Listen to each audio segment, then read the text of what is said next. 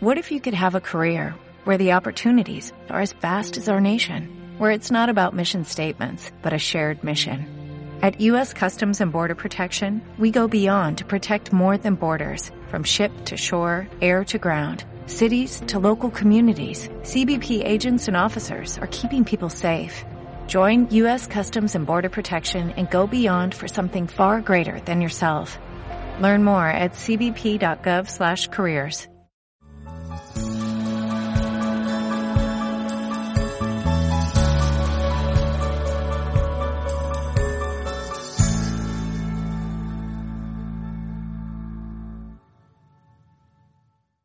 Bueno, qué bonita la familia, ¿cierto? Gracias a Dios por mi familia. Yo pues tengo que decir que tal vez esto es obvio, pero que no somos perfectos como familia, ni siquiera en esta familia tan linda que el Señor nos regaló. Eh, y tenemos que practicar el perdón cada día en nuestra familia, desde cosas sencillas y triviales casi hasta cosas más profundas en nuestras relaciones.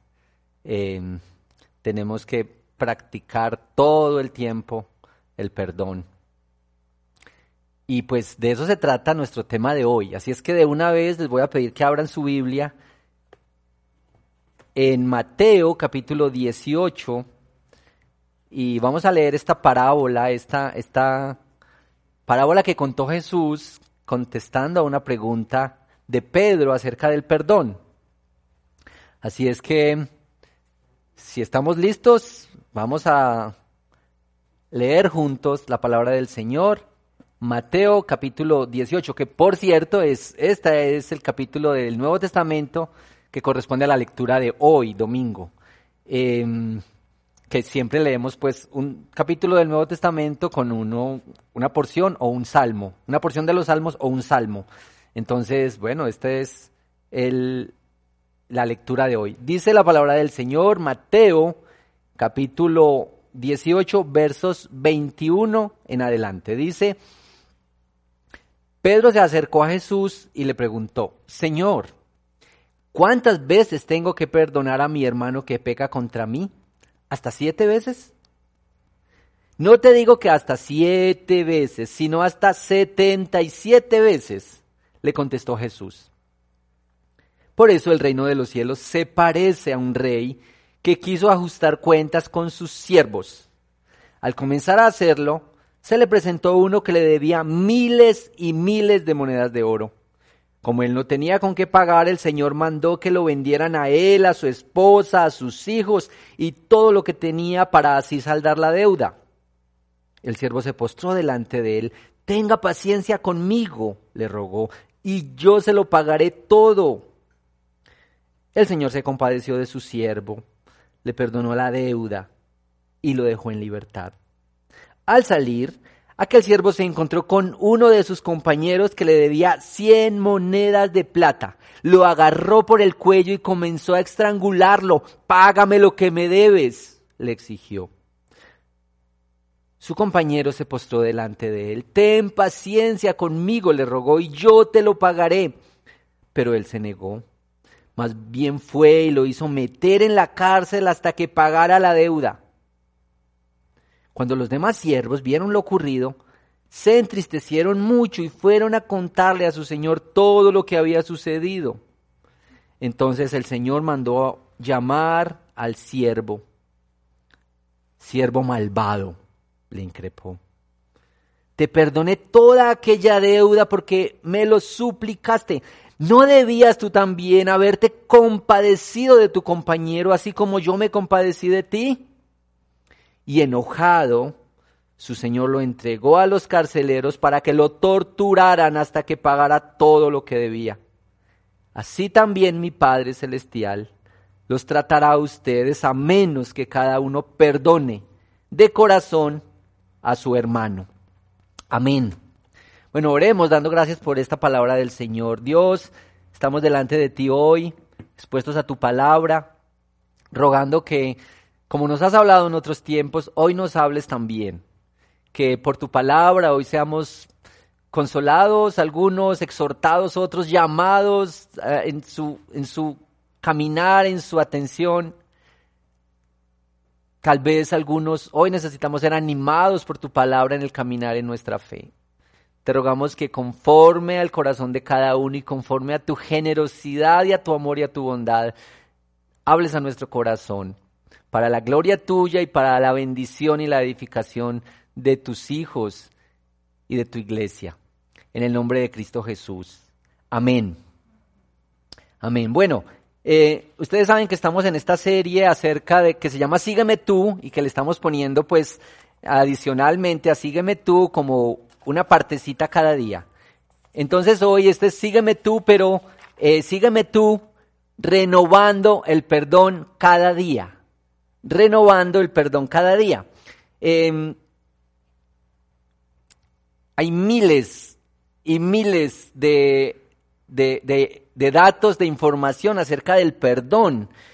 Eh, si, googleas perdón, encontrarás de todo. Eh, material abundante sobre este tema. Si es que uno debería ser cuidadoso al leer este texto para no entrar en el lugar común eh, que muestra un perdón terapéutico o simplemente perdón para que estés bien, para que estés cómodo, que es donde está la mayor cantidad de, enfoque acerca del perdón. Entonces, mm, digamos, tenemos que ser cuidadosos al acercarnos al tema del perdón a partir de lo que la Biblia nos enseña aquí. Bueno, si, si, si pudiera recordar esta frase nos ayudaría mucho, o por lo menos estas tres ideitas. Este texto, en mi opinión y en el estudio, que, he hecho es un llamado a perdonar siempre, a perdonar todo y a perdonar a cualquiera. Perdonar siempre. Es decir, no es un momento en la vida, no es un momento en la historia. A perdonar todo, deudas pequeñitas y deudas grandes, y a perdonar a cualquier persona. Y no sé en cuál de esas tres cosas eh, es más difícil, si el tiempo, la cantidad o la persona que necesita el perdón. Ahora, uno no debería confundir el perdón que debe dar con el perdón que recibe. Y este, en esta parábola es muy importante esos dos elementos. El perdón que tú recibes, el que has recibido y el perdón que estás llamado a dar, a expresar. Mire, en mi familia recordamos muy a menudo eh, eh, este, este suceso de familia le decimos una, una valentinada en la familia. Entonces en diciembre, por ahí en las reuniones familiares, recordamos esta valentinada. Eh, una de mis hermanas cuidaba a nuestras hijas cuando ellas estaban más pequeñas. Y un día, pues cuando llegamos en la tarde, en la noche, recibimos quejas de nuestra hija, de nuestra hija mayor, Valentina, porque se había portado muy mal. Había estado muy grosera, rebelde, había estado pero tremenda ese día. Así es que, pues después de, de hacer una exhortacióncita a la muchacha, de explicarle, eh, le dijimos que ella tenía que pedir perdón, tenía que buscar el perdón de su, de su tía, tienes que pedirle perdón a tu tía. Entonces, Valentina tan pronto como pudo reaccionar y en obediencia, eh, fue y buscó a su tía y le dijo, tía, yo te perdono. Y es que es fácil confundir el perdón que recibimos con el perdón que podemos dar. Así es que, por favor, que no les ocurra lo de Valentina, aunque uno con cuatro o cinco años mm, no logra identificar bien esto. Ahora, la Biblia insiste en el tema del perdón, digámosle, para ponerlo en esta palabra, bidireccional, bidireccional. Y quiero mencionarles solamente cuatro de los, como de las referencias bíblicas que nos dicen que el perdón, que el perdón tiene que ver con lo que recibimos más que con lo que damos. O dicho de otra manera, que el perdón que hemos recibido es el fundamento, es como la base del perdón que nosotros podemos expresar. Mírelo acá. Em, bueno, sencillo, la oración del Padre Nuestro. ¿Qué dice el Padre Nuestro sobre el perdón? A ver, todos saben el Padre Nuestro, ¿cierto? Allá en casa. A ver, ¿qué dice el Padre Nuestro sobre el perdón? Recuerden que el Padre Nuestro es una oración para cada día. Así es que entonces el perdón es una cosa para cada día. Perdona nuestras deudas, porque nosotros perdonamos a, nuestros deudores o a los que nos ofenden. Es decir, aquí el perdón es que se recibe y es el perdón que se da. Otra cita, bueno, esto es quienes están tomando noticas, eh, eso es Mateo 12, donde está, Mateo 6, 12, perdón, donde está esta, esta partecita del Padre Nuestro. Hay una historia hermosa sobre el perdón que se recibe y el perdón que se da en Lucas 7, 36 al 50, que es la, eh, esta historia de Jesús que entra a la casa de un fariseo y, y está ahí, mm, y mientras están ahí compartiendo y todo, llega una mujer para eh, derramar un aceite caro en los pies de Jesús y, para humillarse delante de él. Y aquí está este versículo, esta porción hermosa donde Jesús le dice a la gente, esta mujer le han sido perdonados muchos pecados. Y es que al que mucho se le perdona, mucho ama, pero al que poco se le perdona, poco ama. Entonces esta mujer está más consciente, está más consciente de la deuda que tenía, del perdón que recibió y por eso ama así. Bueno, Lucas 7, 36 al 50, ténganlo por favor ahí. Eh, Colosenses 3:13, Pablo exhorta a extender el perdón. Dice, de la manera como Cristo les perdonó a ustedes, así también háganlo. Es decir, la Biblia insiste en el perdón en estas dos direcciones. Nosotros damos perdón porque hemos recibido el perdón. Ahora, tal vez este sea, este sea el momento para preguntar, ¿cómo te va perdonando? ¿Cómo te va extendiendo el perdón? ¿Cuál es la mayor ofensa que has recibido en tu vida? Quizá te da vueltas todavía en la cabeza. Quizá viene a tu memoria, quizá te, te tortura todavía una deuda, una ofensa que recibiste. Pero en este, en, en este tiempo, en este sermón, yo quisiera que pienses de manera más abundante en la deuda que te fue cancelada a ti, en el perdón que si no has recibido, estás llamado a recibir. Noten por favor que en este texto que leímos parte de una pregunta. Señor, ¿cuántas veces tengo que perdonar? Y es que no les parece que a veces nosotros como que se nos acaba la paciencia frente a tantas veces que hay que perdonar a alguien. Y entonces nosotros decimos, otra vez, otra vez. Y esta era una pregunta muy importante, la que le hace Pedro. ¿Cuántas veces? Hasta siete parece que siete era un número bastante generoso. Hay porciones en el Antiguo Testamento que decían dos, tres veces, hasta cuatro veces. Así es, que Pedro dice siete veces, mejor dicho. Estaba esperando que, que Jesús le dijera, o sea, está sobrado si perdona siete veces. Y la alusión a 70 veces siete, dice la Reina Valera, o 77 veces, es solo una figura para decir todo el tiempo, a toda persona y cualquier asunto. Y bueno, la parábola eh, se pone aquí em, en estos términos. Jesús pone la parábola para hablar del perdón de manera generosa, generosa. Eh, Mateo que era publicano, que era recaudador de impuestos en su vida, usa mucho las imágenes de, plata, de riqueza, de, eh, sí, como, como quien se mueve en ese mundo, si es que él le parece, al escritor le parece muy llamativo ponerlo en términos de deudas. Y esto es, siempre, toda persona, toda, toda, toda deuda a cualquier persona. Quizá a estas alturas hay algunas objeciones al perdón.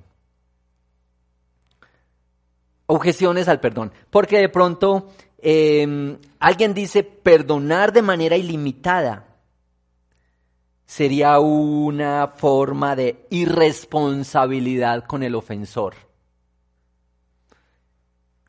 Lo mejor sería poner límite, dice alguien que tiene esta objeción. O alguien dice perdonar de manera ilimitada me pone en riesgo. Y eso es otra objeción. Y alguien puede decir es injusto.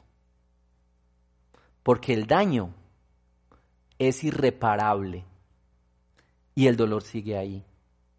Así es que yo definitivamente no lo perdono o no perdono a esa persona. Y otra objeción es que quizá alguien dice, ah, no me han pedido perdón. Entonces yo, yo voy a esperar que vengan para pedir que me perdonen. Y eso pues son parte de las objeciones que alguien puede decir, pero quiero, quiero decir que a la luz de esta historia hay unas características del perdón que se recibe y el perdón que se exige. El perdón que se le exige a quien ha sido perdonado así. Mire muy brevemente este repasoncito acá por el texto que vimos. El perdón que se recibe, versículo 23, en esta parábola viene de quién? Versículo 23, por favor, eh, se parece a quién? A un rey que quiso ajustar cuentas con sus siervos. Es decir, el perdón que se recibe en esta parábola es de alguien que tiene todo el poder y la autoridad y la riqueza. Esto es, el perdón que se recibe, versículo 24, es el perdón de una deuda que no se puede pagar. Los más estudiosos de estos textos del Nuevo Testamento dicen que era un número que ni con muchas vidas trabajando alguien podría pagar esa deuda. Era, era una figura para decir, esta deuda no la puedes pagar sencillamente.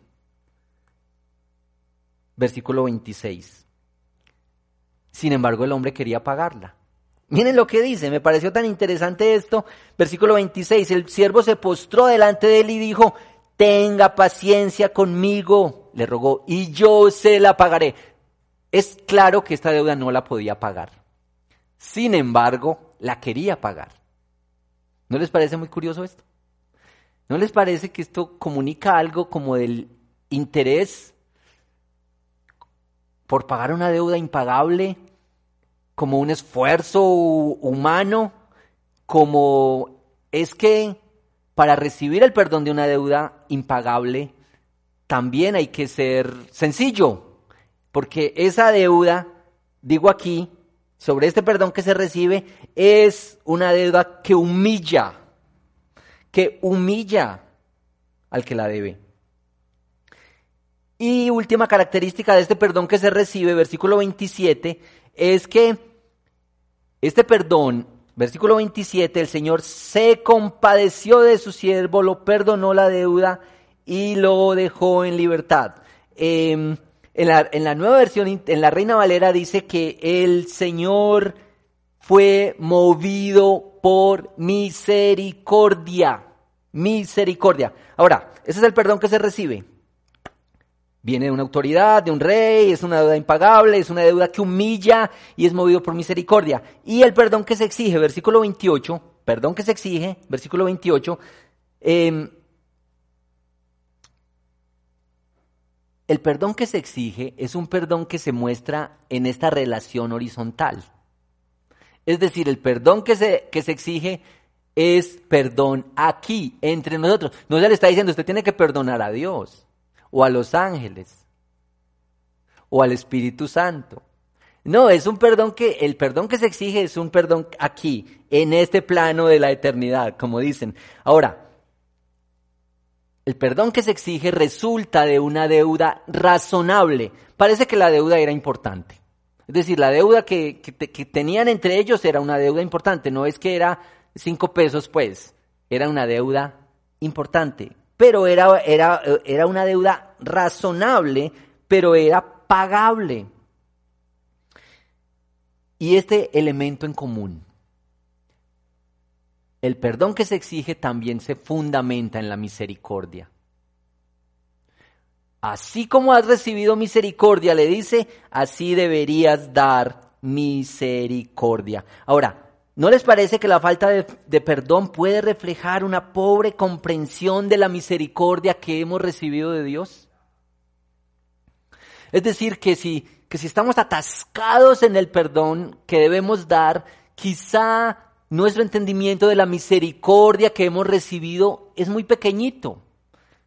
Y deberíamos venir hoy y decir, Señor, aumenta mi entendimiento de la misericordia que he recibido, del perdón que he recibido, de la gracia que he recibido para poder extenderla a los demás. Un obstáculo para el perdón, la autojusticia. La autojusticia. Un problema con el siervo despiadado no es que él no hubiera recibido el perdón, por supuesto lo había recibido, eso está claro. Ya había recibido misericordia, pero su autojusticia, creerse mejor que el otro, no lo dejaba ver la magnitud del perdón que había recibido. Porque como hemos dicho, lo que nos hacen a nosotros lo vemos tan grande, esa ofensa fue tan grande. Pero lo que nosotros hacemos, lo vemos tan pequeñito. Eso fue una bobadita. Eso fue una palabrita. Eso no vale la pena para nosotros. Autojusticia, porque como cuando nos creemos mejor que los demás, lo vemos así. Ahora, yo creo que hay varias categorías entre los oyentes hoy. Hay varias categorías entre los oyentes hoy. Yo creo que entre los oyentes hoy hay muchas personas que definitivamente no han recibido ni han experimentado el perdón. Y por eso cargan con su culpa. Y por eso tratan de pagar a plazos una deuda, mi amigo, así como esa deuda en la parábola. La deuda que tú tienes delante de Dios, tú no la puedes pagar. Así camines de rodillas hasta Girardota. Tú no podrás pagar esta deuda. No trates de hacerlo. No trates con obras, no trates dando, no trates sirviendo, no trates de pagar la deuda eh, llevando flores. No trates de pagar esta deuda, aunque es bueno llevar flores. Mira, para ti es el Evangelio, para ti es el Evangelio. Ven, para hallar misericordia de parte de Dios. Ven para experimentar la misericordia que Él tiene para ti. Él extiende sus manos para ti. Ahora, quizá hay algunos de los oyentes que han recibido el perdón, pero tienen una visión distorsionada de la misericordia recibida frente a la que deben entregar. Quizá eres un creyente verdadero en una situación así. ¿Cómo relacionarte con el que te perdonó? Mira, si tú sabes que se te perdonó una deuda que no podías pagar, y aquí está, este que te perdonó esa deuda, ¿tú cómo lo ves? ¿Tú cómo te acercas a él? ¿Tratas de pagarle todavía? Si él te dijo, mira, tu deuda ya está perdonada. Tú de todos modos quieres pagarle. De todos modos eh, quieres pagarle sirviendo, haciendo cosas en la iglesia, haciendo cosas para otros. Quieres pagar así la deuda. Si él ya te dijo, ya se te perdonó. ¿No sería que tenemos que aprender a ser siervos por amor? Siervos por gratitud a este que nos perdonó esta deuda. Esclavos por amor, dice Pablo esclavos por amor, siervos de alguien. De todos modos somos siervos de alguien. Quizá tienes que pensar en la peor ofensa que tú has recibido. Piensa en la peor ofensa que tú has recibido. Y como si fueran dos imágenes, pon acá esta imagen de esta ofensa que tú has recibido. Y pon acá esta ofensa la imagen de esta ofensa que te fue perdonada y el costo, el costo que se pagó para que tú fueras perdonado. ¿Sabías que Cristo fue torturado para pagar la deuda tuya? Que los pedacitos de carne de su piel fueron arrancados. Que Jesús murió desangrado y con una fiebre insoportable. ¿Sabías que, como dice Isaías, el molido fue por nuestras transgresiones y por nuestras rebeliones? Ahora, por seria que haya sido la ofensa que tú has recibido, tú puedes ver el perdón que has recibido como mayor. Y cuando miras esas dos imágenes puedes decir, ¿qué resulta siendo esto que me hicieron a mí? A la luz de lo que Cristo padeció para darme su misericordia y su amor. Ahora en cualquiera de las dos situaciones, sea que has recibido el perdón o sea que estás atascado en la misericordia, eh, no la has agarrado bien lo que has recibido, para los dos es necesario considerar el precio del perdón. No podemos olvidar, no podemos vivir nuestra vida de vanidad, de orgullo, él también murió por nuestros pecados pequeños, por nuestros pecados que nosotros llamamos casi inofensivos. También tuvo que llevar esos pecados en la cruz, por los pecados ocultos, los pecados de rencor, algunos pecados hasta que nos hacen sentir bien, como vanidad o como orgullo, pequeñas lujurias o corrupción. También el Señor llevó esos pecados hasta la cruz. y deberíamos recordar esa misericordia que hemos recibido para dar esa misericordia a los que la necesitan. Tal vez tú, tal vez te cuesta extender misericordia a alguna persona en especial. Y voy a citar otra vez que estos días he estado citando mucho a Bonhoeffer porque estuve leyendo un librito sobre, sobre comunidad. Y me encantó esto, lo compartí en, varios escenarios esta semana. Dice Bonhoeffer en un librito que se llama Vida en Comunidad. Bueno, ya mencioné que Bonhoeffer fue un pastor que vivió en Alemania, que se opuso a Hitler, que lo acusaron de conspirar contra Hitler y murió a los 39 años, murió ahorcado por, eh, en el exterminio nazi. Pero él escribió, si te cuesta amar a alguien, si hay alguien que te causa escosor en tu vida, si te cae mal, si te cuesta amarlo, ora por él. Ora por él. Dice, cuando tú empiezas a orar por alguien, aprenderás a verlo con misericordia. Aprenderás a verlo como Dios lo ve. Llegarás hasta considerarlo tu hermano. Ora por él y puede cambiar, Dios puede cambiar tu perspectiva frente a esa, para, frente a esa persona. Finalmente, nosotros no perdonamos para que Dios nos perdone, sino que nosotros perdonamos porque hemos recibido el perdón de Dios. No es que no es un cambalache, el perdón no es un cambalache, el perdón no es simplemente para sentirte mejor, para sentirte cómodo o la llave, el perdón es la llave, dice un motivador. El perdón es una respuesta a la misericordia que tú has recibido.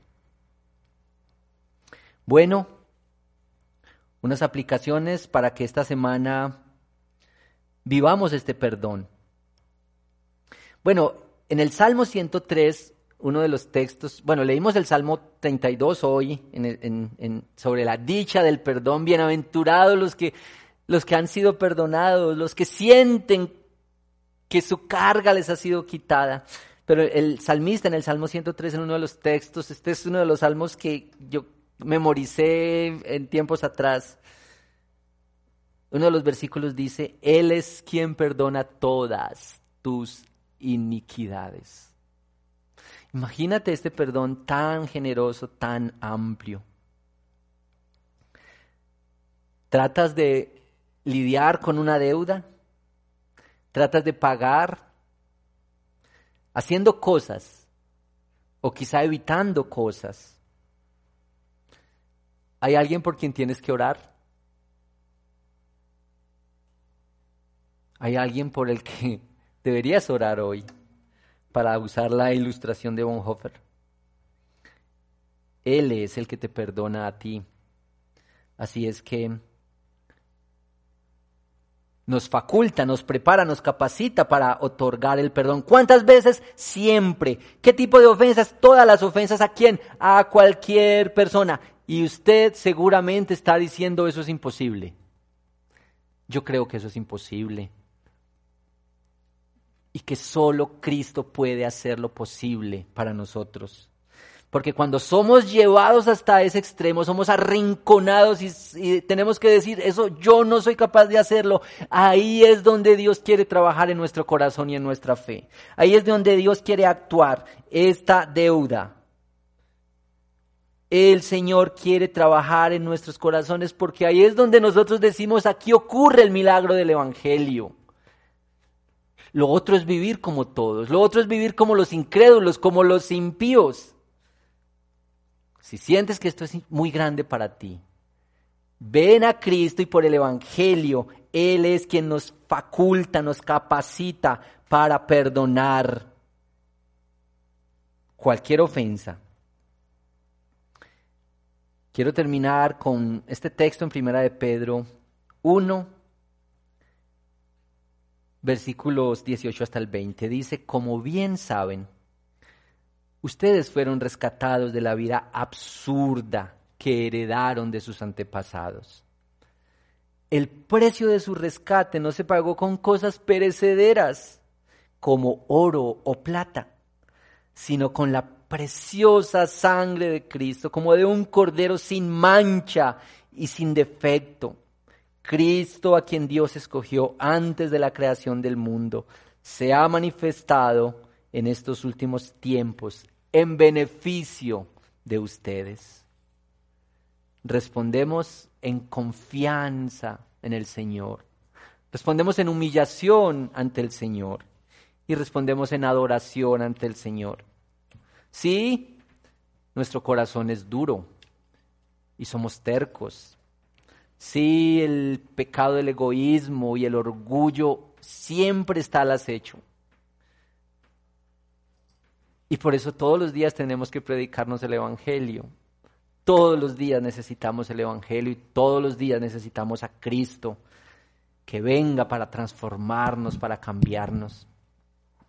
Quiero animarte ahí donde estás para que me acompañes en esta oración rogando que el Señor siga haciendo su obra completa en nuestros corazones.